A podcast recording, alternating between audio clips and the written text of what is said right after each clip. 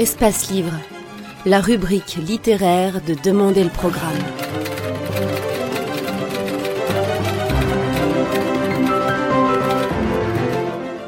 Espace Livre, les rencontres d'Edmond Morel.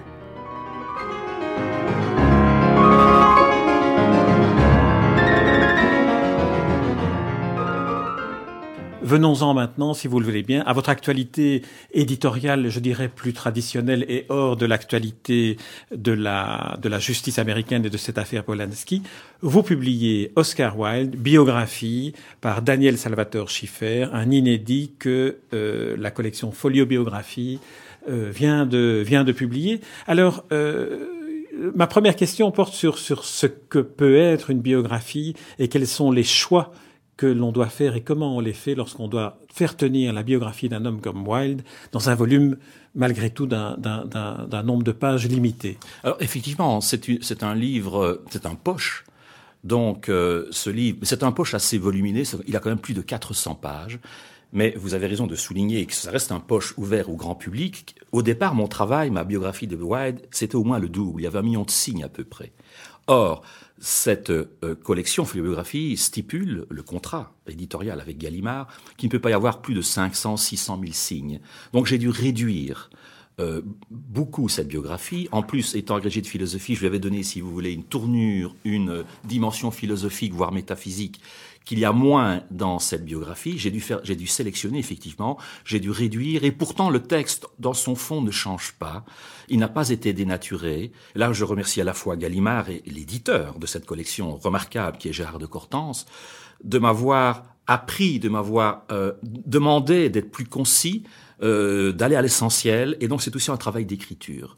Alors j'ai fait bien sûr des choix, j'ai essayé d'être original, de ne pas dire ce que d'autres avaient dit, notamment la biographie de Richard Hellman, publiée d'ailleurs chez Gallimard, qui est une brique, mais qui, date. Donc essayé de dire des choses nouvelles.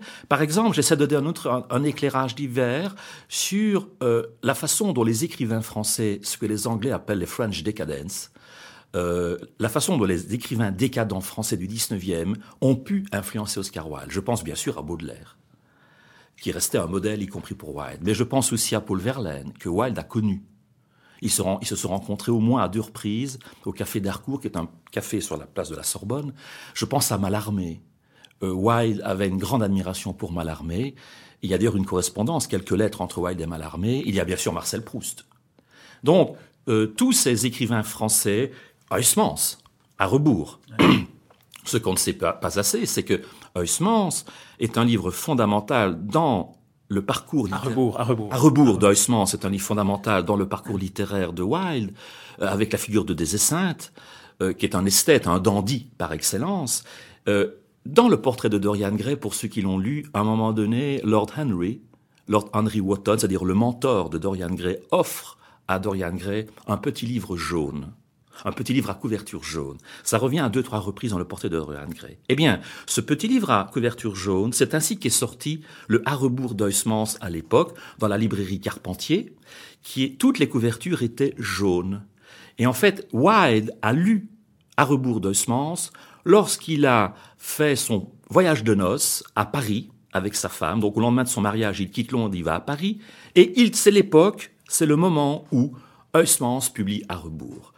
Wilde lit ce livre et il trouve que c'est le plus grand livre, le plus grand chef-d'œuvre de la littérature française du XIXe siècle. Ça l'a tellement influencé que euh, ça l'inspirera pour certains chapitres de Dorian Gray, notamment le chapitre où, euh, concernant les parfums et, la couleur et l'odeur des fleurs.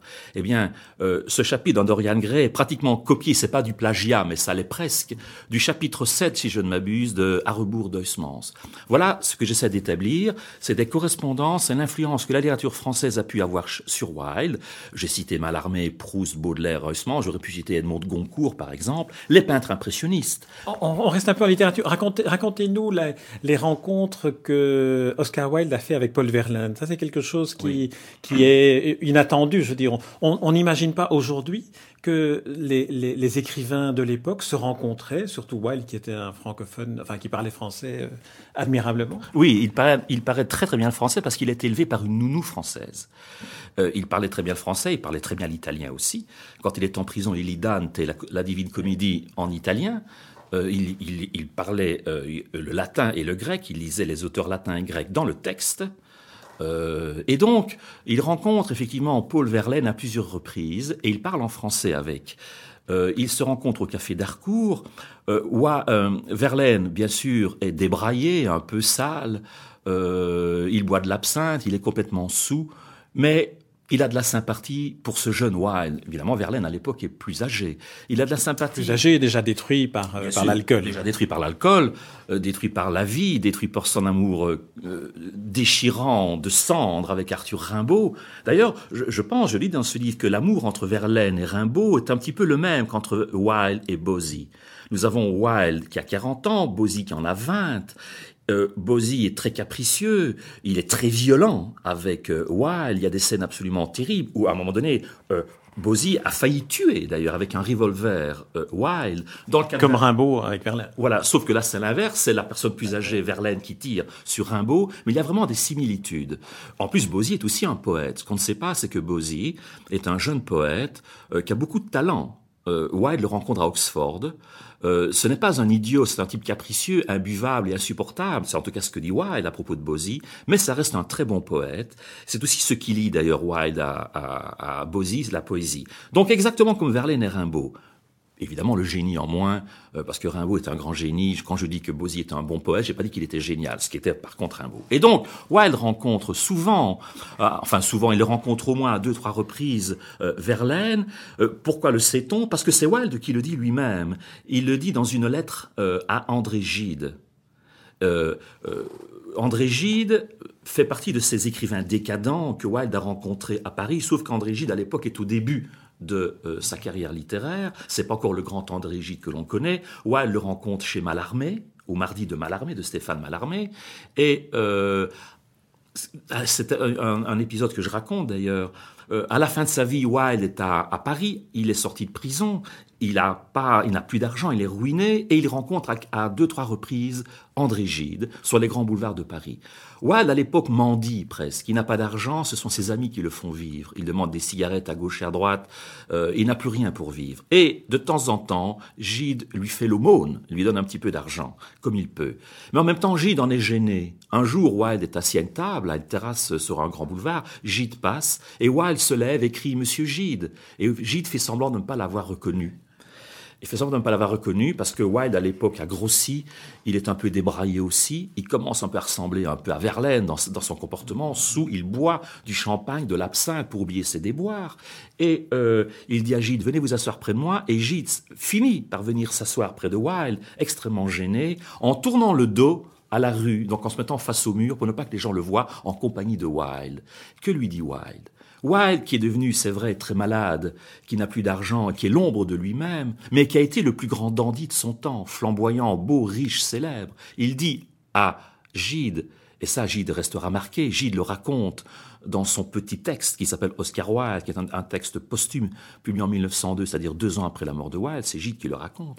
Wilde lui dit, autant de ma splendeur, quand j'arrivais de Londres et que j'avais écrit... Euh, l'éventail de Lady Windermere, ou un mari idéal, ou, l'importance d'être constant, où il était au sommet de la gloire. Quand je venais de Londres et que je débarquais à Paris et que je rencontrais Paul Verlaine, qui était sous, violent, sale, eh bien, c'était un honneur pour moi d'être à la table de Paul Verlaine.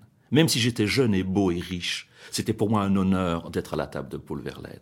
La pauvreté, la misère ne m'a jamais fait peur. C'est un reproche qu'il adresse à Gide, parce que Gide, lui, fuyait la présence de Wilde en public parce qu'il en était gêné, tout simplement. Mais il n'est pas le seul, d'ailleurs. Sarah Bernhardt aussi.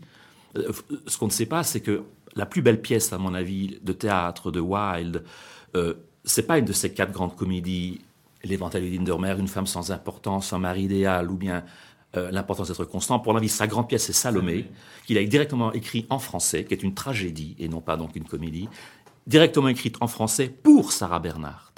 Et Sarah Bernhardt ne l'a jamais interprétée pour deux raisons. La première, c'est que elle devait être jouée à Londres, mais la censure victorienne l'avait interdite parce que Salomé c'est un personnage biblique. Or, à l'époque, la loi anglaise interdisait la représentation sur des scènes théâtrales de personnages bibliques. Donc il y a un décret royal par le chambellan de la reine qui interdit Salomé. Mais même à Paris, lorsqu'il était joué monté euh, à Paris alors que, J, alors que Wilde était à Reading, dans la prison de Reading, eh bien, Sarah Bernhardt a refusé de l'interpréter, de le jouer, parce qu'elle pensait que ça nuisait à sa réputation, à sa respectabilité. Donc Sarah Bernhardt n'a pas été très généreuse. Je veux dire, et, Wilde va même plus loin. Il, il lui a vendu, il a essayé de lui vendre les droits de la pièce de Salomé pour pouvoir se nourrir. Et, Sarah Bernard a refusé. Elle n'a pas acheté les droits d'une pièce. C'était pas beaucoup d'argent. En plus, c'était écrit en son honneur, directement en français. Donc Gide et Sarah Bernard n'ont pas eu un comportement euh, très beau avec Wilde. Ils s'en sont repentis après, surtout Gide, qui dit, qui dit dans ses œuvres euh, posthumes, qu'il a été très injuste et très maladroit avec Wilde. Donc Wilde a eu deux Parce grands que amis. De la part de Gide, c'est quand même courageux de dire après coup ce que Wilde lui a dit concernant Paul Verlaine, parce que ce que vous racontez là, c'est finalement la, la manière la, la, plus, la plus cruelle de faire le reproche à Gide. Oui. de ce que n'aurait jamais fait Wilde pour. Et c'est Gide qui le raconte. En fait, Gide a écrit deux textes sur Wilde. Un qui s'appelle Oscar Wilde, qui est un hommage, donc publié en 1902, deux ans après la mort de Wilde, puisque je l'ai dit, Wilde meurt en 1900. En 1902, il faut dire aussi que, que Wilde est décédé deux ou trois ans après être sortie de prison, que la prison l'a quand même détruit. Exactement. Euh, Wilde, son procès est en 1995, il sort deux ans après en 1997 et il meurt en 1900, un peu moins de trois ans après. On peut dire que la prison, le régime des travaux forcés, euh, a été une des raisons de son affaiblissement physique qui l'a conduit à la mort. Euh, quand je parle de travaux forcés, c'est pas n'importe lesquels. Hein. Euh, c'est pas seulement éplucher des patates ou transporter des gros blocs de béton, ce qu'il a fait aussi dans la cour de la prison d'un bout à l'autre. Wilde était dans ce qu'on appelle le moulin de discipline, le treadmill en anglais. Il était obligé de tourner plusieurs heures par jour une, une roue. Enfin, il la faisait tourner, vous savez, un petit peu comme les roues des hamsters dans les cages. Donc, il la faisait tourner, et s'il ne tournait pas, il tombait, était broyé par la roue. Donc c'était, beaucoup de gens mouraient. Euh, D'ailleurs, Wilde à un moment donné, il croyait devenir fou tellement il souffrait. Il n'a pas pendant deux ans pratiquement, il a dormi dans une, il, était jour et nuit euh, avec de la lumière, sans fenêtre à sa cellule, et il dormait euh, la nuit sous la lumière. C'était des becs à gaz. Euh, donc, il ne connaissait pas leur peau. Il pensait d'ailleurs devenir aveugle. Ce qu'on ne sait pas, c'est que des psychiatres sont venus, tellement il était mal, des psychiatres sont venus pour voir s'il ne perdait pas la raison. À deux reprises dans De Profundis, qui est un texte magnifique, qui est un des plus beaux, peut-être le plus beau texte de, de, de Wilde. C'est une longue lettre, une longue confession épistolaire qu'il écrit en prison à Reading à son jeune amant Bosie. Donc il lui écrit, euh, et c'est Certains disent que c'est le cinquième évangile d'ailleurs, parce qu'il y a une dimension christique véritablement. Wilde d'ailleurs se convertit au christianisme. Et il mourra catholique avec l'extrême onction, exactement comme Baudelaire, parce que Wilde est né protestant dans la haute bourgeoisie irlandaise à Dublin en 1854 le 16 octobre 1854, il meurt à 46 ans le 30 novembre 1900, mais il naît dans la société bourgeoise protestante, mais il meurt catholique. Pourquoi? Parce que Wilde, en tant que dandy, en tant qu'esthète, a toujours été fasciné par le rite catholique. Il aimait les œuvres d'art catholiques, il aimait la pompe catholique, il aimait les églises catholiques, l'odeur de l'encens, les habits des prêtres, des évêques, le rouge, euh, les dentelles des enfants de cœur, tout ça le fascinait. Il n'aimait pas la rigueur protestante. Il aimait aussi l'art euh, l'art euh, à l'époque euh, qui n'était pas encore tout à fait libéré, qui exaltait la religion, le catholicisme, les grandes œuvres euh, picturales, musicales, etc. Donc, euh, Wall était fasciné par tout cela, et il meurt dans des conditions tragiques. pratiquement des conséquences de sa captivité, parce qu'il meurt d'une otite qui se transforme en méningite, dû à l'affaiblissement de son système immunitaire. Certains disent, moi je le dis, mais très discrètement, parce que les descendants de Wilde sont encore vivants. Le petit-fils de Wilde, qui est d'ailleurs un ami, Merlin Holland, vit encore. Il est très probable que Wilde avait contracté la syphilis à l'âge de 20 ans, chez une prostituée anglaise à Londres, lorsqu'il était à Oxford. Il va un jour, un week-end, s'encanailler à Londres. Il va chez une prostituée, très baudelairien d'ailleurs, et contracte, comme Baudelaire, comme Nietzsche, comme d'autres grands génies, la syphilis. Euh, c'est d'ailleurs une des raisons pour lesquelles ses, ses dents noirciront, parce qu'il est traité au mercure par le docteur Hutchinson. Il est établi que Wilde est soigné par le docteur Hutchinson à l'âge, il a 20 ans à l'époque, qui est le grand spécialiste des maladies vénériennes. Il est soigné au mercure, ce qui lui fait verdir et noircir ses, ses, dents, raison pour laquelle beaucoup de gens euh, diront Wilde, il est beau, il est dandy, mais en même temps, il a, il a pas des belles dents. Lorsqu'il riait, il se mettait par exemple toujours la main devant la bouche pour cacher ses dents. Et euh, le, le, vert des dents est un signe du traitement au mercure. Et le mercure est un, était le seul symptôme pour traiter la syphilis. Alors, certains disent qu'il serait en fait mort d'une otite transformée en méningite, mais que cette méningite serait la conséquence d'une syphilis, une recrudescence de la syphilis arrivée au troisième stade, au stade tertiaire, c'est-à-dire sans rémission possible. Et donc ça, euh, je reste discret parce que les descendants de Wilde ne veulent pas en entendre parler pour des raisons qui leur appartiennent. Mais euh, on, voit en, vous, entendant que effectivement vous avez vous avez été vraiment explorer le, la biographie d'Oscar Wilde. Mais revenons, si vous voulez bien, mais, brièvement au, texte cette fois-ci. Est-ce qu'on peut dire que la, rupture entre le, le procès, la vie de Wilde avant le procès et après, a radicalement modifié ce qu'il écrivait, la manière dont il écrivait, la perception qu'il avait de la vie. Est-ce qu'il a continué à être dandy après avoir été incarcéré dans la geôle de Reading?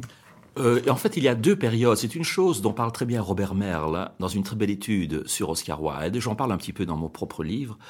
Euh, en fait, euh, il est vrai que sa période en prison, il a fait trois, trois pénitenciers. On parle toujours de Reading, mais il en a eu trois. En deux ans, il a fait trois pénitenciers. Euh, Pentonville, Wandsworth et Reading. Euh, Wandsworth, le deuxième, était le plus dur. Il dit que c'est un enfer sur terre. Il dit que c'est un pan d'enfer sur terre. Lorsqu'il lit la Divine Comédie, il dit l'enfer, il est dans Dante, mais il est aussi dans ma prison. Euh, et donc, c'est vrai que lorsqu'il sort de, de, de prison, il n'est plus le dandy qu'il avait été. Il y a véritablement avant et après Reading. Il y a une véritable conversion chez Wilde. Il apprend l'humilité. Euh, il n'est plus le dandy méprisant qui lance des aphorismes. Une des raisons d'ailleurs pour lesquelles les juges l'ont condamné, c'était son arrogance lors de son procès. Je disais qu'il y a une véritable dimension christique dans euh, De Profundis, qu'il écrit en prison donc. Et euh, d'ailleurs, il parle du Christ très souvent. Il parle du Christ dans des profondis très souvent. Il dit d'ailleurs que c'est le premier grand romantique de l'histoire. Il le compare au grand poète romantique. Euh, il en parle comme d'un dandy dépouillé, nu, mis à nu si vous voulez. Et sa toute dernière œuvre, qu'il a écrit après la prison, la ballade de la geôle de Reading, qui est un des grands poèmes de l'histoire de la littérature universelle, là aussi il y a une véritable dimension christique, parce que ce, cette ballade de la geôle de Reading, en fait, c'est la balade d'un pendu, un petit peu comme la balade des, pendus, de, de, Villon de François Villon, qui est un autre grand poème. Eh bien, en fait, Reading, la balade de la gel de Reading, c'est l'histoire d'un homme, un officier de la, euh, de, la, de la Horse Guards anglaise, qui a étranglé l'amant de sa femme. Donc, il va à Reading et euh, Wilde le croise. Il le croise euh, et un, un beau matin à l'aube, ce type Woolworth, c'est son nom, est pendu. Et euh, ça inspire à Wilde la balade de la géole de Reading. Mais comment le décrit-il? Il le décrit il le décrit avec une tunique rouge, qui est exactement la tunique qu'avait le Christ euh, au pied de la croix, et que les soldats romains se partagent au sort. Donc, euh, euh, il n'a pas une couronne d'épines, mais il a une casque de criquet, un casque, une casquette de criquet, dit Wilde, et le décrit avec sa tunique rouge comme celui, le corps expiatoire, le bouc émissaire qui doit mourir pour expier les fautes de ses contemporains. C'est d'ailleurs, si vous lisez mon, article que vous avez euh, euh, manifestement très bien lu, je parle de bouc émissaire à propos de Wilde et de Polanski et de corps expiatoire. Je pense que Wilde était un bouc émissaire pour son temps et que Polanski, d'une certaine manière, l'est. c'est d'ailleurs pour cela que sur le site Marianne, où est paru aussi cet article, euh, que j'ai écrit par rapport à Polanski. Le titre, c'est d'Oscar Wilde à Roman Polanski, deux points, euh, la justice de l'exemple. C'est-à-dire que Polanski, aujourd'hui, est montré à titre d'exemple ce qu'il ne faut pas faire pour le peuple, exactement comme Wilde. Dans mon livre, et je le dis dans l'article, je fais une comparaison. Je dis que Wilde était suffisamment connu en tant qu'écrivain, comme Polanski en tant que cinéaste, pour être euh, montré au regard du peuple pour être exhumé devant le peuple, ce qu'il ne faut pas faire, mais pas assez puissant sur le, plan socio-politique, contrairement à des politiciens, pour qu'il soit épargné par la justice. Donc c'est là qu'est l'ambiguïté, si vous voulez. une chose, par exemple, à l'époque de Wilde, c'est que Wilde allait dans des bordels clandestins pour hommes, pour jeunes hommes, mais euh, il y avait aussi des politiciens anglais qui allaient. Ce bordel était à Little College Street, qui est une petite ruelle à côté de Westminster Donc des politiciens anglais y allaient, mais eux étaient protégés. Parce que pas Wilde extrêmement naïf, il baissait constamment la garde, comme Polanski lorsqu'il va à Zurich. Ce qu'on ne sait pas, mais j'en parle dans mon livre, c'est que Bosie avait un frère un plus âgé, qui a été, qui était lui aussi homosexuel. Donc le marquis de Queensbury avait au moins deux fils homosexuels, Bosie et l'autre. Euh, le, le, le, vicomte de Darlington, c'est son nom. Il était l'amant du futur premier ministre d'Angleterre, Rose, euh, Roseberry. Il était euh, son, son amant. Roseberry n'a jamais été inquiété qui sera, qui deviendra euh, premier ministre d'Angleterre. Euh, Wilde, lui, a été inquiété pour les mêmes faits. On pourrait dire que c'est leur célébrité à l'un Polanski et à l'autre Wilde qui entre en ligne de compte aussi dans l'absence de sérénité du procès que l'on a fait à l'un et du procès que l'on prépare pour l'autre. Voilà, c'est exactement parce que certains me reprochent, me disent oui, mais vous défendez Polanski. Polanski a commis un crime sexuel qui confine à la pédophilie, ce que personne ne nie. Euh, il ne le nie pas. Euh, Polanski, ce qu'il nie, c'est le viol. Mais il ne nie pas le reste. Moi non plus, d'ailleurs, personne ne le nie. Alors, on, me reproche le fait de défendre Polanski comme j'aurais défendu à l'époque Wilde, et on me dit, mais la célébrité ne doit pas l'exonérer de ses faux, ne le place pas au-dessus des lois. Ce qui est vrai, mais elle ne doit pas non plus au contraire, servir d'exemple pour la masse, pour le peuple, parce que euh, s'il est vrai qu'on ne peut pas faire de la, célébrité ou de la richesse un privilège, je suis parfaitement d'accord là-dessus, on ne peut pas non plus en faire un contre-privilège et tomber dans l'excès inverse. Il faut que la justice soit équitable. Le fait que Polanski soit célèbre ou pas ne doit pas rentrer en ligne de compte, exactement pour, pour Wilde. Or, elle entre manifestement en ligne de compte.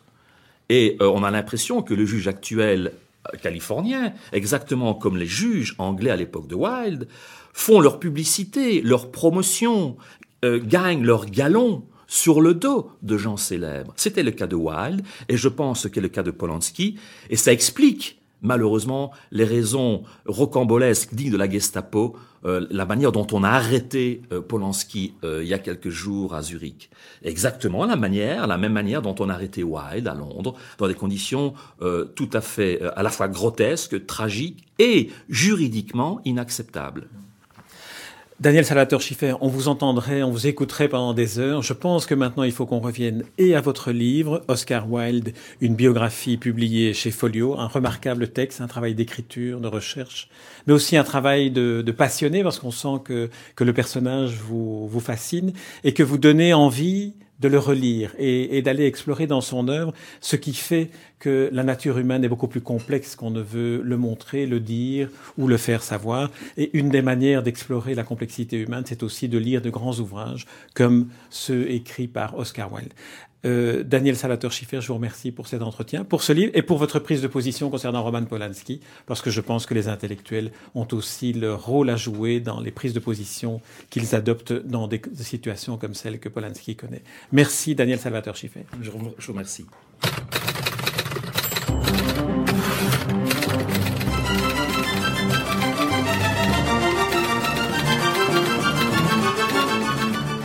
Espace Livre la rubrique littéraire de Demander le programme.